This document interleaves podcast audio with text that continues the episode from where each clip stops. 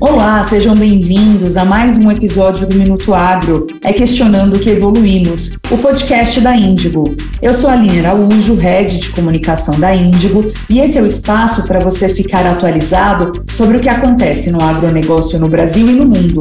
Lembre-se, se inscrever em nossos canais para manter-se atualizado de todas as novidades. Minuto Agro, com Aline Araújo da Índigo e convidados especialistas no agronegócio.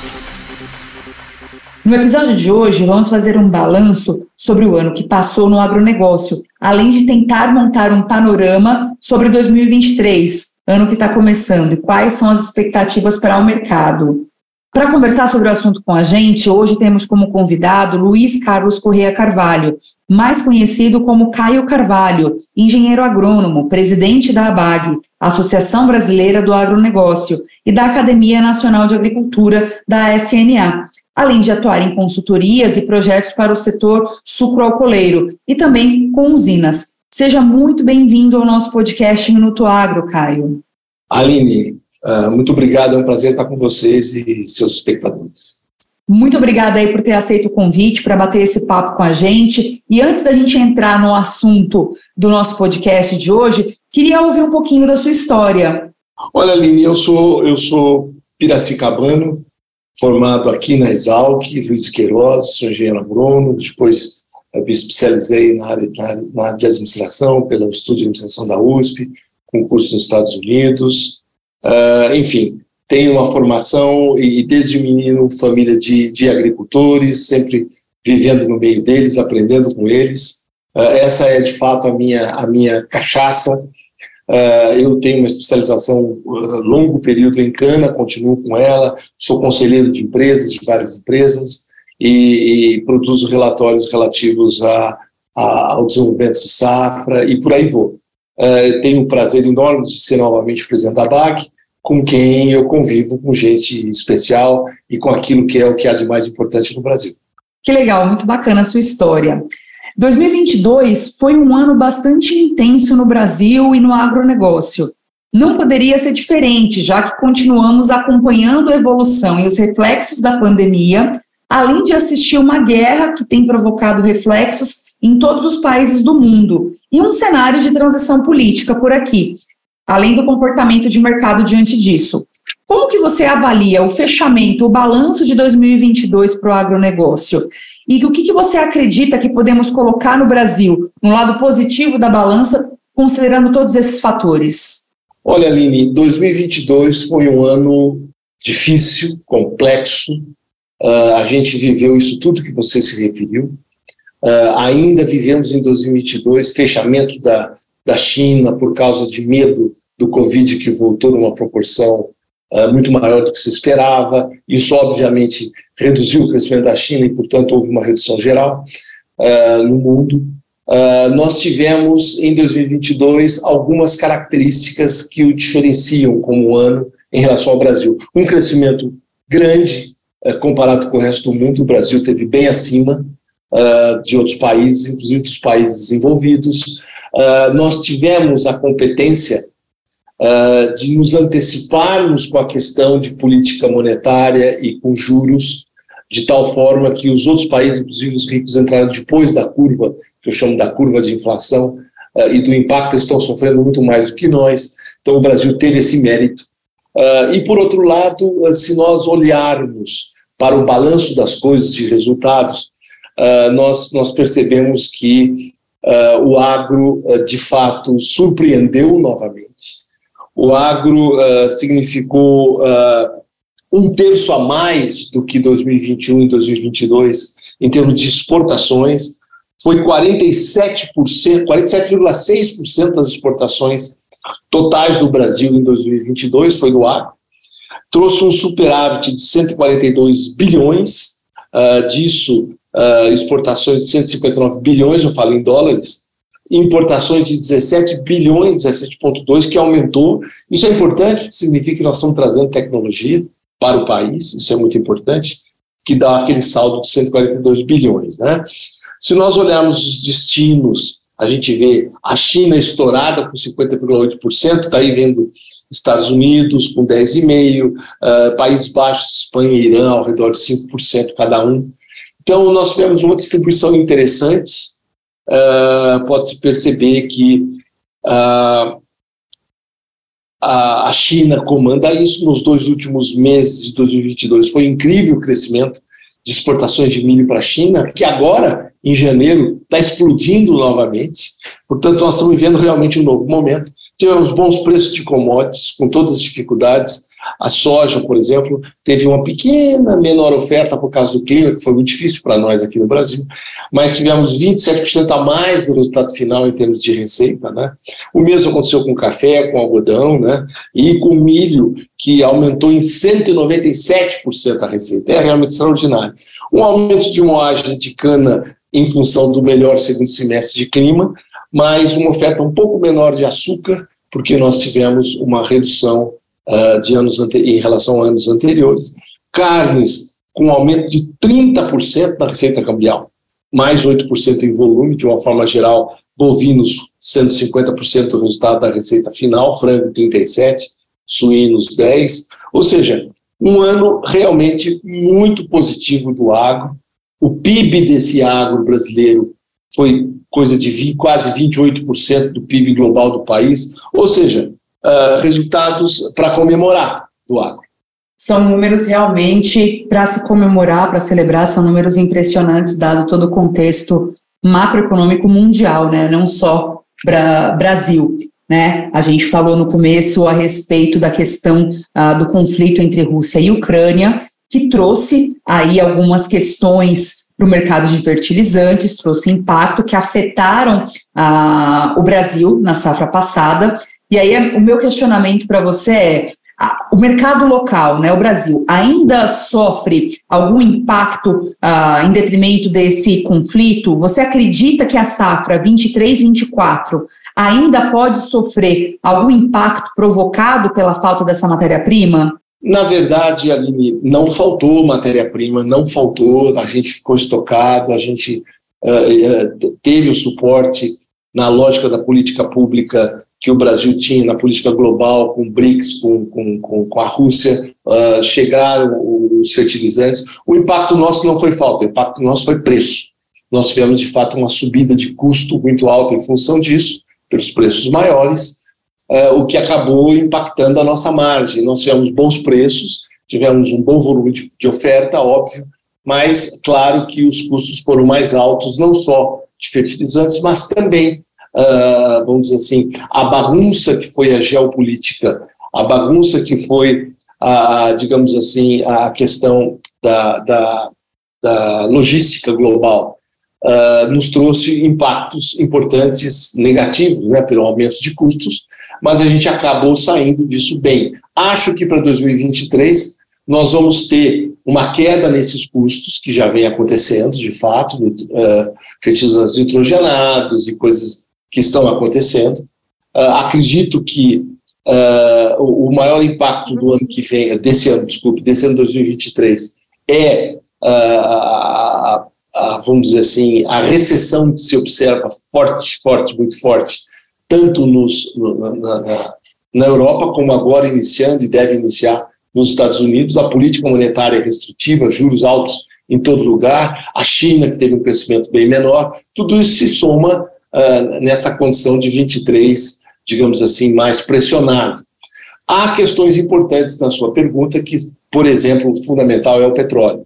A gente deve seguir em função de menor investimento e de função de menor oferta, mesmo com a recessão, o preço do petróleo deve se situar entre 90 a 100 dólares o barril, inclusive o Rabobank falando em 103, 104 dólares o barril. Uh, isso pressupõe commodities porque o petróleo é, é, é, digamos, o rei que comanda esse espetáculo de preços, de uma forma geral, de commodities. Portanto, deveremos ter preços bons. Eu sou otimista em relação aos preços de commodities, mesmo depois do verão no hemisfério norte, agora a partir de março. Então, acredito que teremos preços bons, o petróleo dando esse suporte. Uh, o Brasil vem com um clima muito positivo, deveremos ter umas safras muito boas o ano que vem. Uh, então, eu, eu acredito que novamente em 2023 uh, o agro deverá, digamos assim, ser o sustentáculo do desenvolvimento econômico do país. Eu só espero que as políticas públicas estejam à altura da importância e da relevância que tem o agro no Brasil. Sim, falando em políticas públicas, né, 2023 começou com um novo governo e, por consequência, com novos ministros. Carlos Fávaro na agricultura e Marina Silva no meio ambiente.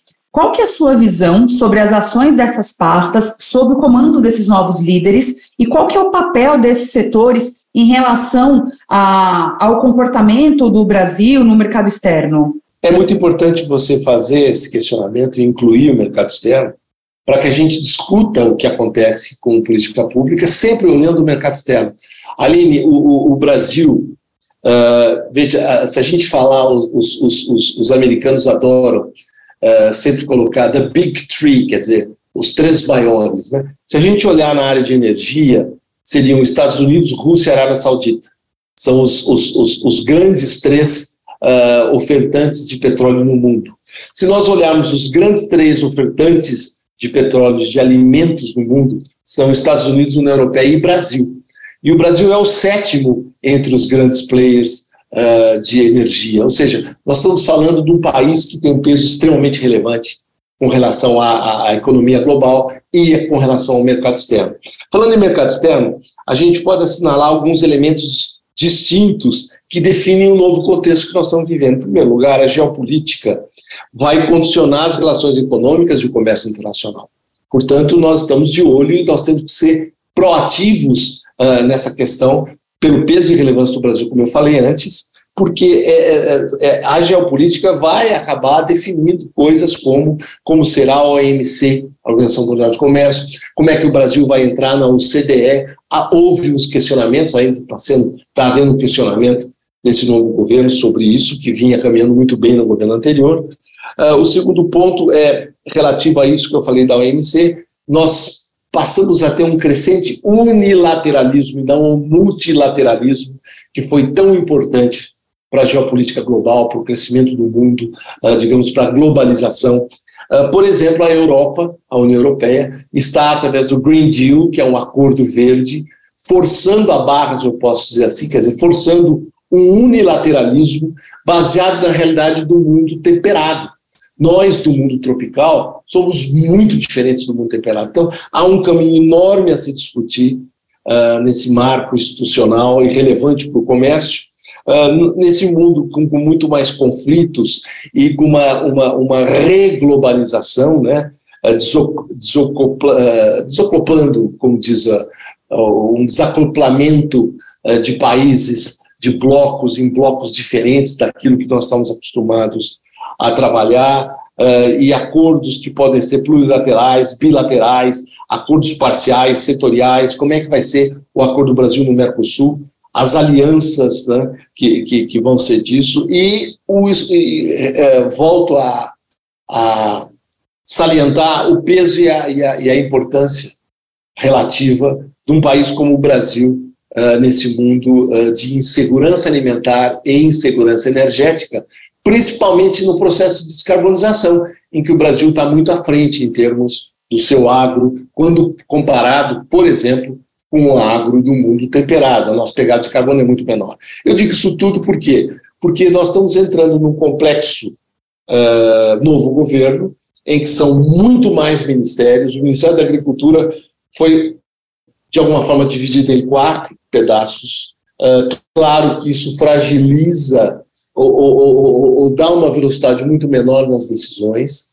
Por outro lado, o, o, o, o é, Ministério de Meio Ambiente, que também ficou com um pedaço da agricultura, que eles chamam de sustentável, que eu preciso entender o que é isso, e todos precisam, mas sempre com muito foco também no Ministério das Relações Exteriores, uh, que é muito importante para todos nós. Esses três ministérios são fundamentais a essa discussão, ou seja, o Itamaraty, relações uh, é, vamos dizer assim, com o agro feito no Ministério do Meio Ambiente e, obviamente, o Ministério da Agricultura e os outros três que o acompanham nesse balanço. É nesse equilíbrio de balanço, nessa revisão que está sendo feita, é, que o setor privado está esperando o momento de começar a conversar com cada um deles e entender é, esse processo para que a gente fortaleça o agro e não o enfraqueça. Você trouxe um, um ponto que está diretamente ligado aqui à minha próxima pergunta a respeito da questão do carbono, né? A ministra Marina, ela teve em Davos, ah, no Fórum uh, Econômico Mundial, uh, agora no início de janeiro, primeiro grande compromisso aí do, do novo governo, né? E uma das falas foi sobre a necessidade de regulação do mercado de carbono. E o tema carbono, ele teve presente no centro de diversas discussões aí ao longo do fórum. Como que você vê esse mercado dentro da agricultura brasileira? Eu entendo que, em primeiro lugar, uh, o Brasil se salienta nesse mundo de discussão de carbono uh, por dois, duas, duas coisas fundamentais. A primeira, porque a nossa pegada de carbono é muito menor do que a pegada de carbono deles. Então, a gente percebe as narrativas que envolvem o Brasil muito mais atodando a questão uh, relativa ao desmatamento, né? Eh, do que levando em consideração todo esse lado extremamente positivo da nossa pegada de carbono, muito menor do que a deles. Né?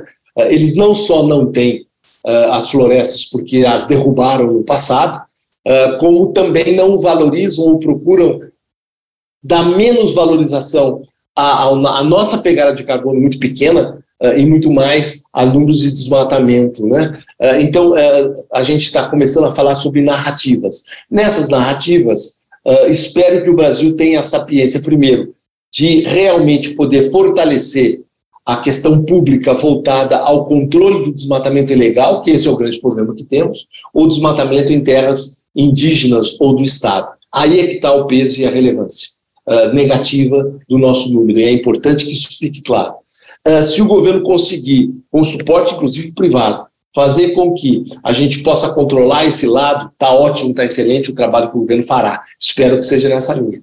Do lado da linha do carbono global de mercado, uh, em que a gente começa a discutir no mundo como vai ser, uma série de problemas. Então, você vê a Europa aumentando o consumo de carbono mineral e, obviamente, uh, uh, digamos assim, não reduzindo emissões, o mesmo acontecendo com outros países. Uh, você vê a Alemanha entrando e cada vez expandindo e olhando para a França, que quer fazer o mesmo na energia nuclear, e aí as críticas e narrativas se voltam contra países como o Brasil, que estão realmente com uma pegada de carbono muito importante uh, e trabalhando políticas públicas. Vejam, o Brasil é o único país que tem uma política pública renovável chamada Renova Bio, uh, que está voltada ao carbono, à redução de emissões de carbono e estimulando o produtor que tem índices de, eh, de pegada de carbono menores, né, através da, da, dessa política pública que foi montada no governo Temer e foi implantada no governo Bolsonaro. Espero que a gente continue nessa evolução positiva, que é um exemplo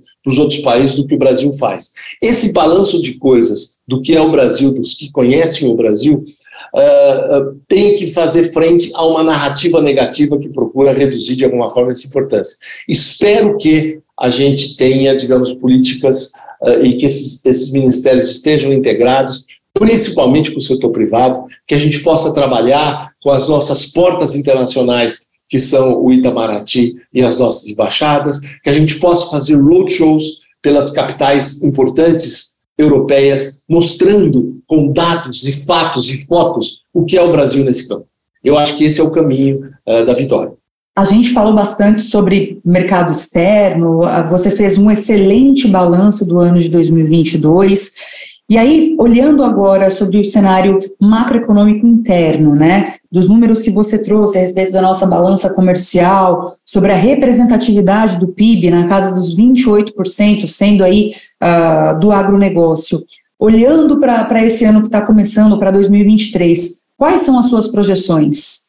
Eu tenho, eu tenho para mim que uh, nós teremos um crescimento menor, os números indicam 0,7%, 0,8%, talvez 1% de crescimento em 2023 do PIB, o que é um número pífio, né? mas o mundo também vai crescer um número pequeno, que não chega nem em, em, em 3%, 2, 2,7%, 2,5%, 2,7%. Portanto, o crescimento do PIB será menor no mundo todo uh, do que foi em outros anos e menor no Brasil, por, por uma série de impactos todos que nós estamos vendo. Uh, todo mundo está com um problema muito grave fiscal. Portanto, quando o Brasil começa a, a derrapar nas primeiras declarações, ah, não estou preocupado com isso, com aquilo, uh, isso traz um problema de confiança grave, a gente tem que estar muito preocupado com confiança. Confiança é a palavra mágica para que venha investimento. O Brasil atrai investimentos por tudo isso que eu falei antes. O que a gente não pode é gerar um conflito interno com discursos ou com posicionamentos, mesmo que sejam uh, discursos políticos, a gente tem que ter preocupação, porque todo mundo está de olho no Brasil. O Brasil, como eu disse antes, é um dos Big Five do mundo. Portanto, a gente, o Brasil tem que ter muita preocupação com o que fala. Uh, nós temos uh, muito capital externo aqui no Brasil uh, e temos uma tendência de, de, de, mais investimentos no Brasil, pelo que significa em termos de produção de alimentos e produção de energia limpa. o Brasil está na frente nisso tudo. O que a gente não pode, de algum modo, é transformar picuinhas ou brigas eleitoreiras ou eleitorais que a gente acabou de sair de 2022 e mantê-las em 2023. Nós somos um só país, nós temos um só governo, nós temos que ter um discurso para todos os que votaram contra ou a favor do governo. Nós temos que acalmar, nós temos que trazer paz. O agro é um exemplo de paz no mundo, tanto é que um dos, um dos nossos uh, líderes é, inclusive, candidato a Prêmio Nobel da Paz. É por aí que nós temos que andar, Aline. A gente tem que imaginar que nós começamos um novo governo, para o mesmo país, para o mesmo povo e que precisa de condições de vida melhores. Sim, com certeza.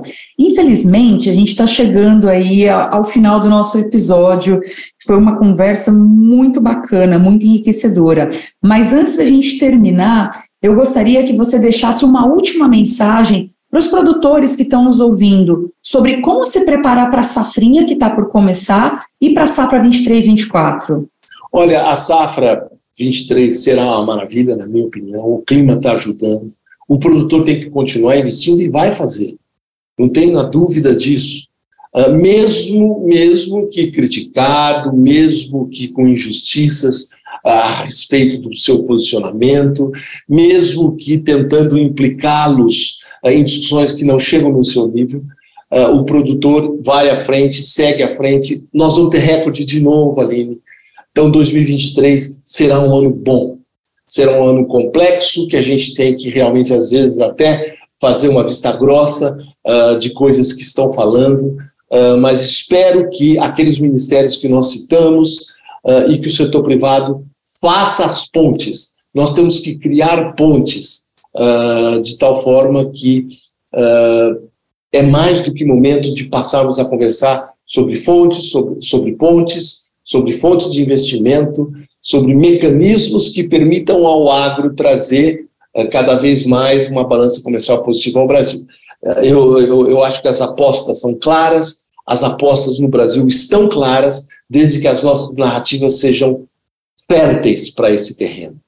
Uh, apostas no, nitro, no, no, hidrogênio verde como grande energia, na, no processo de descarbonização, o Brasil dá um salto à frente, uh, na questão de alimentos de proteínas, na agregação de valor uh, ao agro que será feita, tanto uh, pelo mundo biológico como pelo mundo químico. eu, eu acredito demais nisso e acho que a gente vai evoluir muito. Muito bom, muito boa toda a nossa conversa, todas as reflexões aqui. Queria agradecer demais a sua participação, agradecer aí todo o conhecimento que você trouxe para os nossos ouvintes. Obrigada, viu, Caio? Aline, obrigado, é um prazer a gente estar aqui, a BAG à disposição, nossa meta é exatamente isso que nós falamos. Esse foi o nosso episódio de hoje do Minuto Agro. Eu espero que você tenha gostado. Obrigada a você, ouvinte, por nos acompanhar até aqui e obrigada pela participação. Esse episódio teve produção e colaboração técnica de roteiro e de pauta do super time de comunicação da Índigo. Nos siga em todas as plataformas digitais para não perder nenhum episódio. Terminamos aqui mais um podcast Minuto Agro. Esperamos você no próximo. Você ouviu Minuto Agro. É questionando que evoluímos. Seu podcast da Índigo. Ouça em todas as plataformas digitais.